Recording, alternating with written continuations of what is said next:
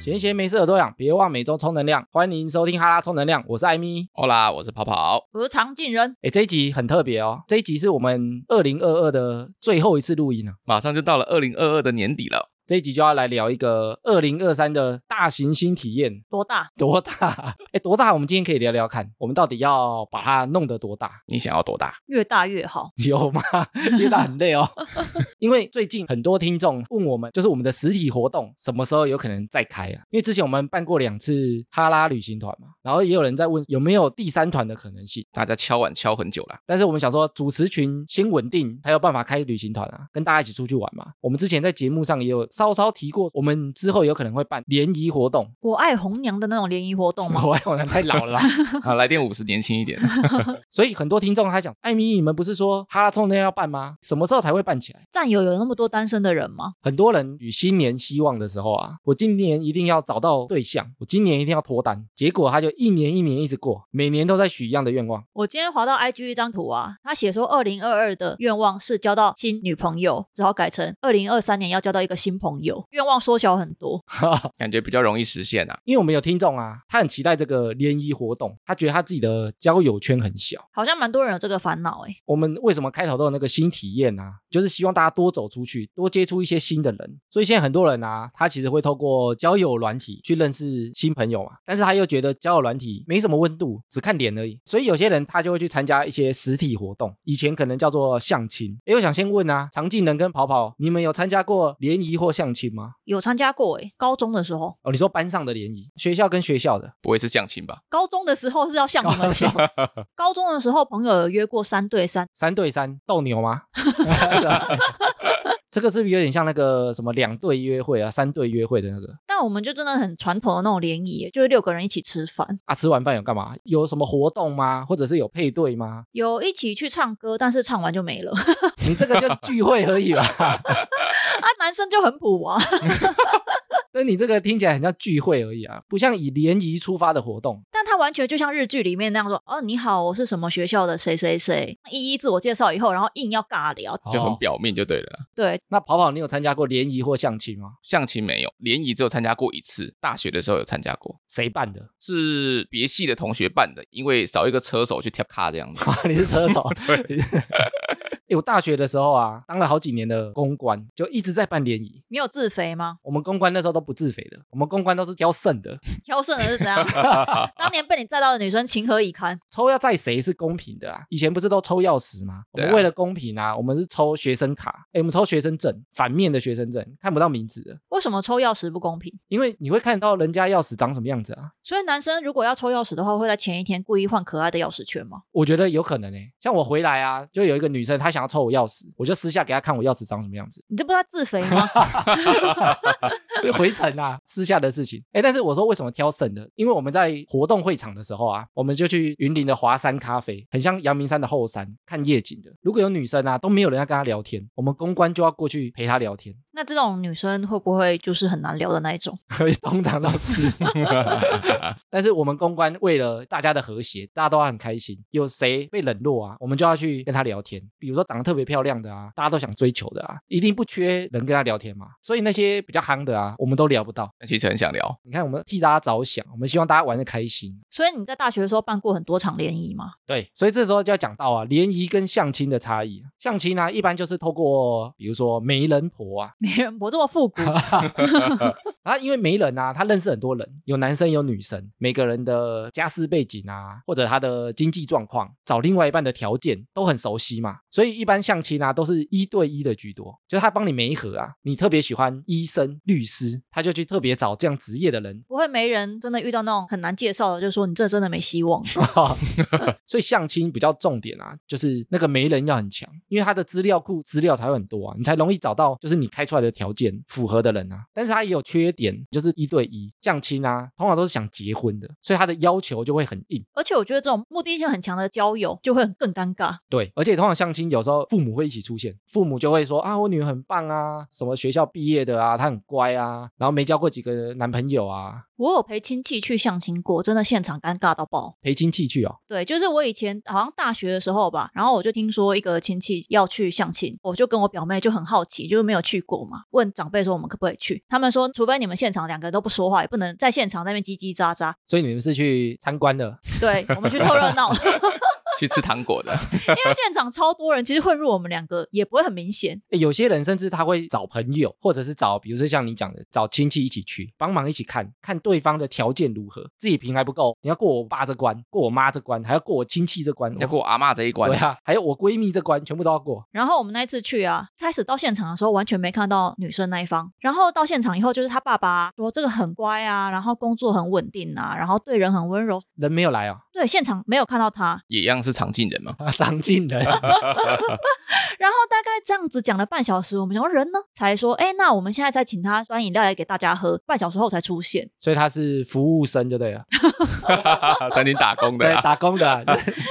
所以很多人去相亲啊，他就留下很不好的印象。后来就衍生出这个联谊活动。那联谊活动啊，一般就是多对多的，比如说你找十个男生、十个女生，甚至我听过很大场的啊、可能有八十个男生、八十个女生。这样有办法每个都聊得到吗？可能每个人聊的时间就会缩短啊，然后你每个人聊完啊，它就会变成一个很像自我介绍的马拉松，好累的感觉哦。就那种超大场的啊，可能要三四个小时，你才能全部聊到。所以他会强制每个人都有跟每个人聊，不能只挑自己喜欢的人聊天吗？当然不行啊， 这样一定会有人没有人要跟他聊天的、会不啊。会只有十个人有人？我觉得联谊活动啊，你就要设计成不能刻板印象太强，你要先聊聊看啊，不喜欢就不喜欢啊，是说不能只看脸，至少大家都有机会可以互相聊天吗？对，至少个小聊的机会啊，脸不行，至少给我一点发言权吧。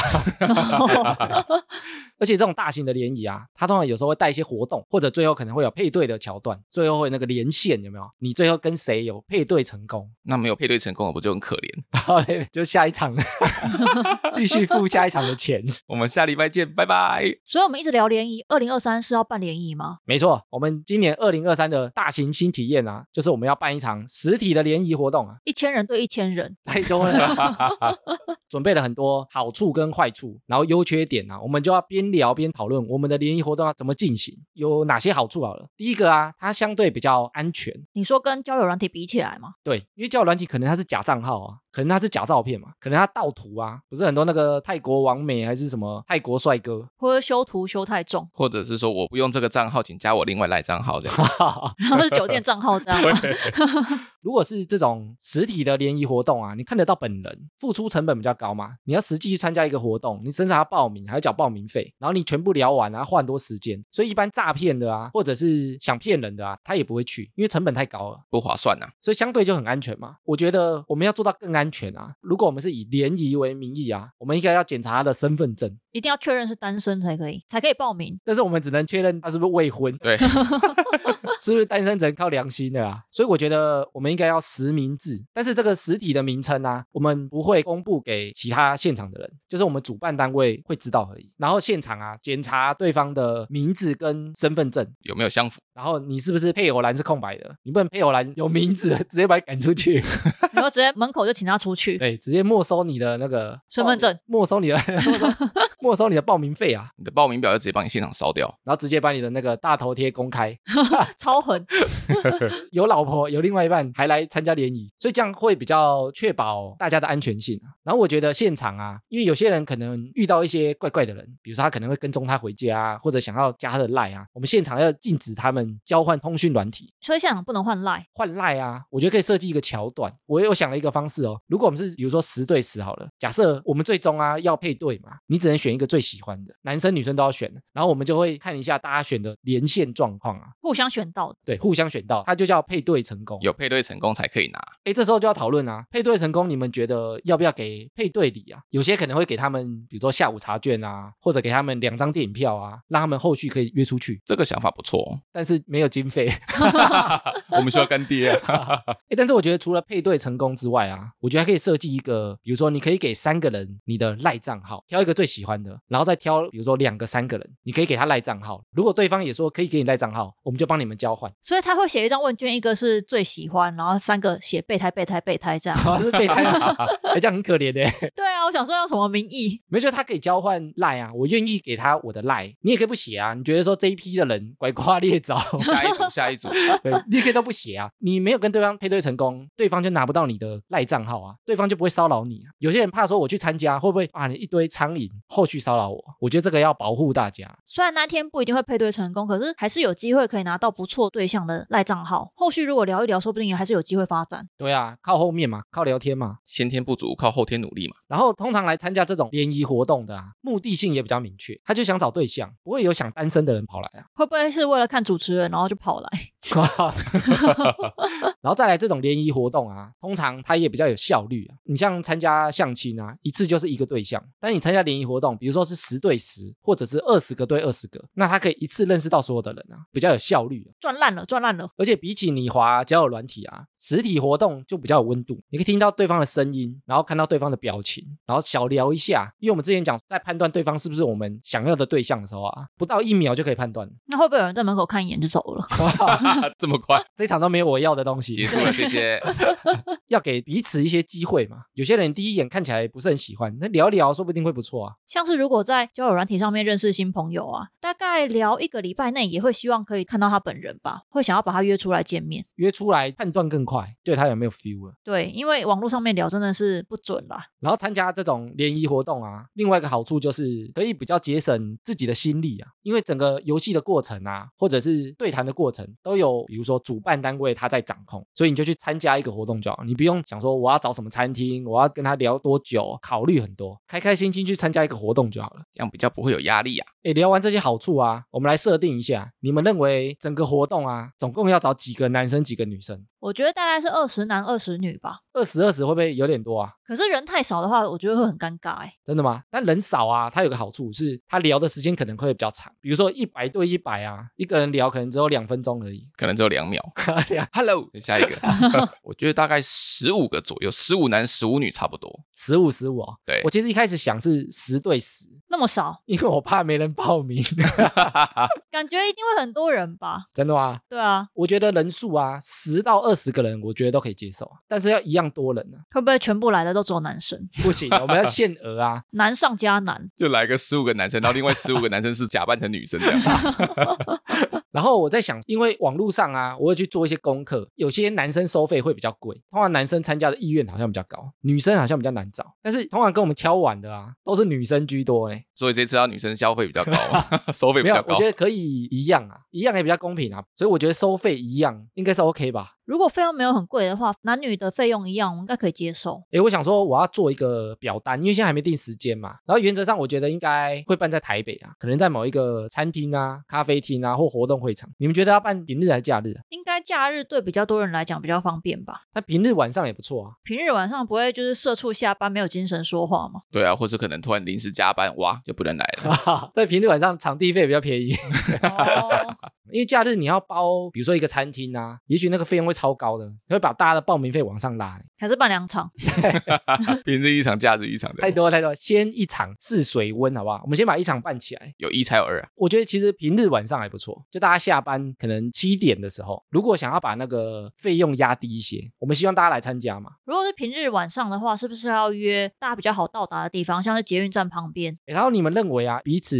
对话的时间大概要多久啊？有些人会不会很害怕，想说我一对一我不知道聊什么啊？我觉得初次的话，两个人都完全不认识，就先五分钟就好。五分钟很短呢、欸可是如果再久，好像会开始尴尬哎、但是五分钟啊，你可能两边介绍完，时间就没了、欸。聊过以后就可以赶快换下一个人。所以有些人他可能会想多聊一些啊。哎，我觉得如果要避免他们不知道聊什么啊，我们可以给他一些参考题型。你说话题小卡吗？对，而且他们每个人啊，应该都会发一个，比如说笔记本跟笔啊，他们要记录一下啊，几号他有兴趣啊。几号是比如说第一首选，其他两个三个可以给他联络方式，他们要记录啊，免得记不起来啊，他们要自己偷偷帮他打分数啊，因为他们可能是换桌嘛，每个桌子上面可能会准备一些基本题型给他们。基本小卡，你可以问对方的兴趣是什么，你可以问对方交过几任男女朋友，你可以问对方爸爸妈妈叫什么名字？在不在世， 会不会太沉重？我们给他一些提示啊。如果你真的两个人都不知道聊什么，你就随便从上面去挑题目，给你一个方向。是不是蛮贴心的？还可以做签筒，里面就是话题，然后抽起来就是可以聊那个。抽出来上上签， 然后解签，我帮你解签。你如果觉得对方不好聊啊，你就问上面的问题嘛，都不想问，你就把那个时间拖过， 我以为不想聊就按电击，就说我去上个洗手间。然后就没回来然了，后就上八分钟。 就换下一桌去了。我们要避免对谈时间有人跑掉啊，所以我们中间应该也要有一些休息时间，大家一起休息。你不能在对谈的时候绕跑啊。我不能假装尿遁，对对对，我们要避免人家尿遁。所以是要把他们绑在椅子上。 离开我电你哦，最后啊，我们可能会开一个问卷表单，你要符合资格哦。啊，你有兴趣参加的，在台北你可以接受的报名费是多少？平日或者是晚上，我们统计一下，评估一下到底最后开几个人的。你会设年龄范围或是职业之类的吗？我觉得职业不用设定，但我觉得年龄应该要设定。第一场嘛，但是我又不想设定太多，所以我觉得设年龄可以。至少要满十八岁啊。十八岁他可能还有很多交友机会啊，我们要造福那些适合找对象，但是他交友圈太 小所以是二十八岁起跳嘛？了。十八岁，感觉二十八岁差不多诶、真的吗？我原本想说二十五以上、欸，哎，感觉二十八岁好像开始会有一点点长辈的压力，或自己也觉得好像该结婚啦、该找对象之类的。二十八这个分水岭啊，那上限呢？我觉得在四十岁以前，四十岁差不多，因为二十八的可能他能接受的，就比如说大一轮嘛，也避免一些爷孙恋啦。爷孙恋我们另外开一场，这可能也蛮有话题性的。对啊，可能是二十八到四十岁，对，然后单身不能结婚。结婚的来就会被我们轰出去。然后网络上啊，我有看到有些，比如说有人觉得去参加联谊啊、参加相亲，是不是都是卤蛇？有些人只是交友圈比较小，然后又不知道怎么样认识新朋友，他其实不见得条件很差。对啊，但有些人听到联谊，他就觉得它是一个很丢脸的东西，就觉得哇，你没对象到要去参加联谊。我觉得这个只是一个交友的管道而已啊。他其实跟朋友一起出去吃饭认识的新朋友，或者是交友软体认识的，都是一个认识的管道啊。其实这些认识的管道都没有什么问题啊，主要还是取决于对象是谁。之前听说好像联谊活动会有人找枪手，对不对？有些人会觉得这个主办单位办的都没有好看的人，或者都没有条件不错的人，参加之前怎么会知道？就是参加后会留一些评价、啊，他可能会开第二场、第三场啊、所以有些人他会买一些枪手进去，就是买一些条件不错的，别人就会说他们办的来的品质都不错哦，或者他们办的条件素质都不错。哦，所以你是指主办方会请一些假的人来参加？对，我觉得比较大的问题应该是主办方请的，啊不是个人请的。啊哦，你个人请枪手，第二次出来，哎，人总是不一样。我去整形了，艾米娜这次会找枪手吗？我没钱， 所以参加我们的活动啊，绝对没枪手。然后我有找到一篇文章啊，他有讲到哪些人适合去参加联谊，哪些人不适合，他有把这些标准列出来。我们来看一下，如果有想参加的听众啊，不知道自己适不适合，我觉得可以听听看。比如说哪些人适合参加这种联谊活动呢？第一个就是你交友心态比较开放，比较开放是怎样？你不排斥交新的朋友啊。有些人啊，你没办法当另外一半，但也许你们会变很好的朋友啊，你们会变妈吉啊，你们会变闺蜜之类的啊、甚至你在那个场合，你会认识到同性的朋友。所以就是不见得是以找对象为前提，就只是想认识新朋友，这样的人特别适合。大家来虽然都是想找对象，也是有意愿找对象。我觉得来比较健康的心态就是以交朋友的心态，不是一定要找到对象啊，没找到对象也没关系，多认识人，多出来聊聊天啊，增加自己的聊天技能也不错啊，来练功啊。而且我觉得这种人可能心情上会比较放松，成功几率也会比较高。你说它呈现出来就会比较自然，对，如果目的性太强，我想说哦，我就是要来找另一半的，然后说不定看起来太 紧张。而且心态比较开放的话，就算到最后真的没有配对成功，他也不会得失心很重。对啊，就交新朋友嘛，也许你还会留到某些人的联络方式啊，之后再约出去一起玩啊，或者跟旁边的那个同性啊，哎，我们再参加下一场 我跟你说，同性之间就开始发展。哎，这也是有可能的哦、哦，同性那个我们再办下一场主题。 所以我们这次要办那个异性恋， 哦，因为我们本身是异性恋，所以我们应该先从这个切入啊。如果有那个同性需求的啊，或者特殊性需求的，之后再来想。如果人数够多，人人都有机会啊，不用急。然后第二类适合参加的啊，他说条件明确者，就是你想找什么对象，蛮明确的。你说身高一七五，哇，身高一七五就没 有了，但是我觉得条件明确啊，因为他在缺点那边也有出现哦。缺点说，如果你的条件太死，你其实不适合参加。所以是条件明确但是弹性很大的人。我觉得比较健康啊，应该是把这些条件当成是加分的。你不要先预设没有达成这些我就不要，直接被扣到零分啊！我觉得不要那么硬的条件，你可以把一些条件当做加分的，比如说他也许有超过一七五，哎加分，但不是一七五以下，我连看都不看一眼，直接不发言， 这样我很可怜的。对吧？至少聊十分钟嘛，八分钟嘛，对啊，给我五分钟也好啊。哎，我觉得很明确有一个好处，你就可以直接问他，比如说你想要找比较外向的，你就问他你平常下班都在干嘛、你可以问出比较准确的问题啊，比较快速的筛选啊，也不要把每个条件设得太死，直接一个不符合就直接归零， 一言不合就翻桌，翻桌，很激 烈。翻桌我们直接请出 去。然后他说，也有一类人非常适合，就是你的交友圈本身很小，但是你却想找对象。我觉得这个是我们的准 TA 啊。我觉得我的工作环境的人可能就很需要去联谊，哎，你的环境的是不是大部分都是女生啊？ 对，因为我大部分都女生，然后男生几乎都是 gay， 哦，好惨。 所以女生真的要认识对象，大部分真的是要靠交友软体啊，靠联谊之类的。因为有些产业好像清一色，比如说像工程师啊，大部分都是男生居多。对，比如说像新闻圈或者是美妆圈、公关圈，好像大部分都女生居多。你想认识到新的男生也很难，就要靠自己的努力了。所以这类人啊，你如果觉得自己的交友环境、交友圈特别小的啊，其实也很适合来参加这样的活动。没错，然后文章还讲说啊，还有一类人蛮适合的，你对于爱情观比较传统，你说的传统是一对一那一种吗？一对一的恋情啊，你不是来找小三的啊，你也不是来玩多批的啊，那个十对十 不是多批会场，我这可能会软脚哦。因为我觉得现在大部分想要找，比如说另外一半，或者是找结婚对象也好，应该都还是以传统这种一对一的啦，法律约束的这种传统啊。嗯，开放式性关系就不是在我们这个范围里面。对，这个可能要另外开一场。 这个我们之后再聊。然后文章也列出啊，有一些人其实不太适合参加这种相亲或联谊的活动，比如说你的眼光太高、太挑剔，警长在头顶上的那一种，比如说你一定要找名模等级的，也许你一来啊，你全部都信心丧失， 完全现场没有一个你看得上的。那做板模等级的可以吗？ 这种人一来，会不会就是我刚刚讲的，就扭头走掉那种？我觉得眼光太高啊，或标准太高啊，他就不是很开放啊。我觉得这种会场啊，你就是要先认识再说。反正最后啊，我们会保护大家嘛。我觉得最后我们怎么保护大家呢？我们甚至让女生先走，让男生不能跟踪他们，哦，这样还蛮贴心的。不然免得有那个怪怪的男生看你哪一站下车，一直跟着你回家。喜欢你，但你不选我，我就一直跟踪你。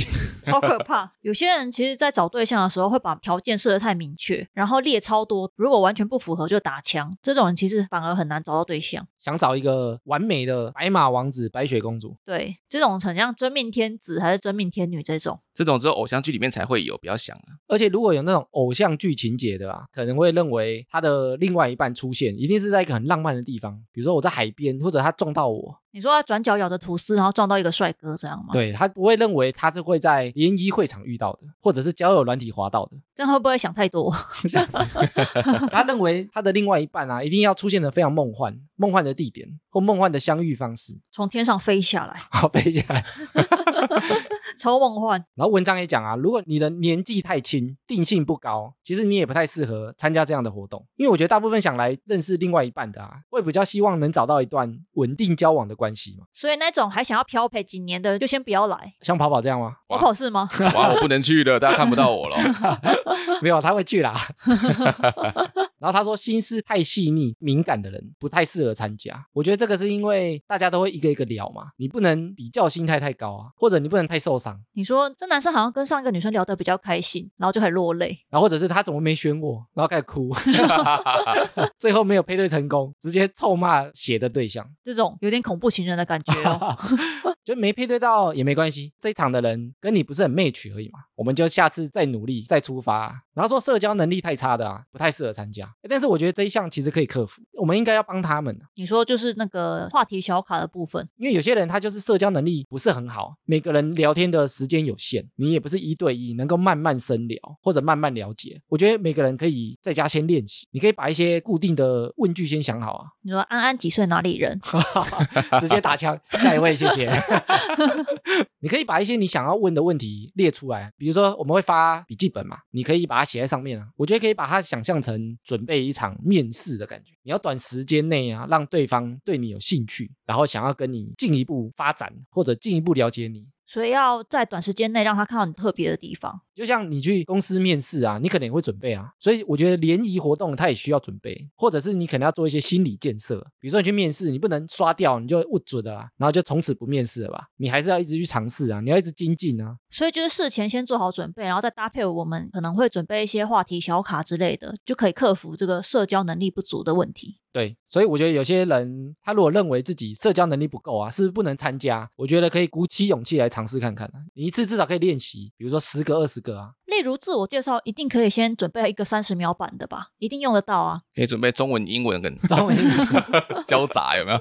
诶，那你们认为整个活动长度大概要多久啊？如果是二十个人左右，是不是大概要三小时啊？我觉得可能要哦。诶，你看，如果我们一组十分钟，二十个人都要聊到，就要两百分钟，其实就超过三个小时诶。欸而且你还想要设定自由活动时间，我觉得自由活动啊，不能让他们互相交流。啊所以要让男女分开来。对，所以我如果二十个人，我觉得聊天就不能到十分钟，可能六分钟到八分钟吧。但如果人数少，也许聊天时间可以长一点，设定在整个活动三个小时，后面还要配对时间啊，还要离场跟入场时间啊。而且如果要办在平日的话，感觉也不能再长了。你说七点到十点，对，如果再晚的话，搭捷运什么的，感觉也很危险。所以我们算一下参加的人数，计算一下每个人可以聊的时间有多少。没错，诶，那你们觉得要哪些桥段？是不是要有一些帮助他们互动的游戏之类的？那我觉得玩游戏可能会时间不够，所以就会大部分时间是在让他们互相聊天嘛。对，就是换组换组，然后我们要帮他们计时，然后我觉得女生啊就坐好好的，男生移动就好了，所以当天也要安排一些纠察队，纠察队的吗？就是要管秩序的人啊哦，，你说不换组，死对不走，赖着不走。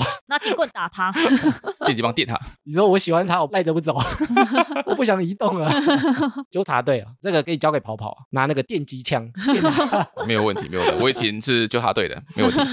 然后我觉得隐秘性，刚前面有提到隐秘性，我觉得蛮重要的。你说要戴面具吗？不是啊，化妆舞会，就是你不能让不喜欢的人啊，能够知道你的个资，或者他有办法接近你。不喜欢啊，离开会场，从此就不会再看到了。你不会知道对方的本名啊、电话啊，所以我们也不会把全部人拉一个群组，一直骚扰对方啊。我们要尽量避免这些事情。就你不喜欢啊，你离开会场，你就永远可能不会再见到他，可能被跑跑处理掉了。这些都交给我就好了。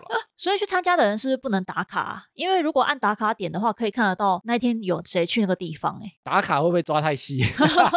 但也许他会希望对方发现啊，你可以自己动一些手脚啊，你就口袋放很多自己手机电话的小纸条，沿路一直丢，一直丢，这是糖果屋的故对事，，沿路一直丢，看谁会捡到。啊可能打扫阿姨会捡到， 然后再来是排除条件，有没有什么人不能来？我目前想到就是，如果你是已婚状态，你不能来；如果你有另外一半，我觉得你自己要有良心啊，有另外一半就不要出现，或者你在换桌的时候你就讲啊，我有另外一半，我是来找小三的。 这么明确啊、还有短期内可能会离开台北生活的人，是不是也不太适合？我觉得如果他诚实告知，OK，他来参加了，结果他其实一个月后要去美国工作呢。他诚实告知啊，如果对方要选你也 OK 啊，哦，就是你在换桌的时候你要讲你说其实我要离开台湾了， 也可以啊。 有些人甚至他未来也要去美国生活啊，也许那很哦适合呢。所以有一些人如果有一些特殊状况，就要主动告知对方，没错啊，我觉得主动讲比较好啊，不要欺骗啊。诚实为上， 说谎的人要吞一千根针哦。 会不会太老派？诶，欸那你们觉得主题要什么？很多人去参加这样的活动啊，如果没有主题的话，他也不知道聊什么。穿着的主题还是聊天的大方向？因为我觉得大家如果有一个共同的主题、共通性啊，彼此比较好熟悉啊。即使没有配对成功，大家也还是朋友嘛。我觉得这一次其实非常好，就是大家应该多数都是我们的听众那入场的时 候是不是要检查一下有听过一百集的人才可以入场？啊，这门槛有点高啊。 没有有些人可能会找朋友来参加，啊来认识我们也不错啊。我们至少会主持嘛，没有听过的人可以进来吗？可以 吗？进场要给一个考试卷，十题至少要答对八题，可能没收你的报名费。对，例如《小小哲学家》是哪一集的内容？哎太难了啊，这个我也不知道、啊。 哎，那你们觉得，如果整个活动结束之后有配对的人，他们要干嘛？ 他们有需要几天后一定要约会跟我们回报吗？我觉得这有点难啊。这个太自私了吧。黑男不是这样子吗？配对成功有后续发展的话，或许我们有机会可以邀请他们来上我们的节目哦。哦，你说如果他们没有吵架，还继续在一起的话，对啊，吵架也可以来上节目吵，你都分手擂台，杨反就要出来。